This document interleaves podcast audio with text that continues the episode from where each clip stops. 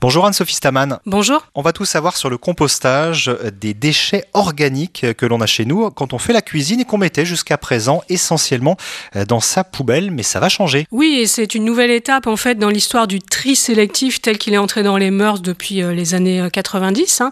Euh, voilà une nouvelle étape qui va consister à mettre ces déchets, euh, les restes de repas ou les épluchures, non plus dans la poubelle tout venant comme on le faisait jusque-là, mais au compost, dans l'objectif d'empêcher que ces déchets n'aillent à la déchetterie, c'est plutôt qu'ils soient en fait utilisés comme amendement au sol. Et alors pour cela, il y a plusieurs solutions, alors plus ou moins faciles à, à mettre en pratique, par exemple quand on est en ville, dans un appartement, et c'est mon cas, on peut utiliser un seau à compost et ensuite aller le vider dans un point de collecte. Voilà, un seau à compost ou un bio-seau, euh, c'est une solution qui peut être très facile à utiliser, c'est sans doute le plus simple pour stocker en fait ces épluchures et les restes de repas. Ensuite, eh bien, il suffit de ramener ça euh, dans un point de compostage, soit en pied d'immeuble, euh, ça se multiplie, il y a quand même certaines conditions à réunir, soit en jardin partagé, ou alors les villes elles-mêmes peuvent mettre en place euh, des points fixes en fait de collecte pour ensuite organiser leur propre filière de compost. Alors on en a testé quelques modèles, notamment celui de Nature et Découverte qui se distingue, mais qui est un petit peu cher. Alors nos critères, ça a été essentiellement la facilité d'utilisation.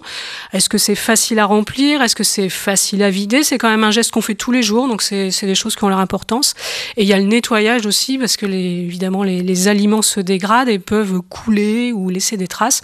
Donc c'est tout ça qu'on a évalué. Alors en dehors du modèle nature et découverte, qui est un peu cher, c'est-à-dire autour de 30 euros, on a plusieurs modèles autour de 10 euros qui ne déméritent pas en fait en termes de facilité d'utilisation, ils se défendent. Et si on veut aller encore plus loin, et même dans un appartement ou, ou dans une maison, à l'intérieur, on peut aussi avoir un vrai composteur. C'est tout à fait possible en effet. Il y a aujourd'hui des systèmes pour avoir son propre compost même quand on n'a pas d'extérieur. Deux possibilités, c'est le lombricompostage. Alors ça, ça se base sur l'action de vers de terre. C'est vrai que ça peut faire un peu peur d'avoir des vers de terre sous son toit, mais en général, ça se passe assez bien. Et il y a aussi un système à base de bactéries qui s'appelle des bokashi. Plus simple à utiliser, c'est pour ça qu'on l'a distingué. C'est un système où on entrepose ses déchets, on vaporise un produit à base de bactéries, on remet une couche et une fois que le système est rempli, on ferme et on laisse de côté. De ce point de vue, techniquement, c'est assez facile à, à, utiliser comparé à un lombricomposteur qui demande un petit peu de technique. Par rapport à ça, on a donc distingué les modèles Bokashi, et notamment le Oslo qui nous a paru euh,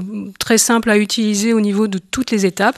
Il faut compter pour ce modèle 80 euros. Et Anne-Sophie, pour nos auditeurs qui ont un jardin ou en tout cas de la place à l'extérieur, là aussi, il existe de nombreux modèles de composteurs. Oui, on trouve euh, en jardinerie, même en grande surface aujourd'hui, euh, des tas de possibilités. Alors euh, en bois, en plastique, et a des prix euh, très variables.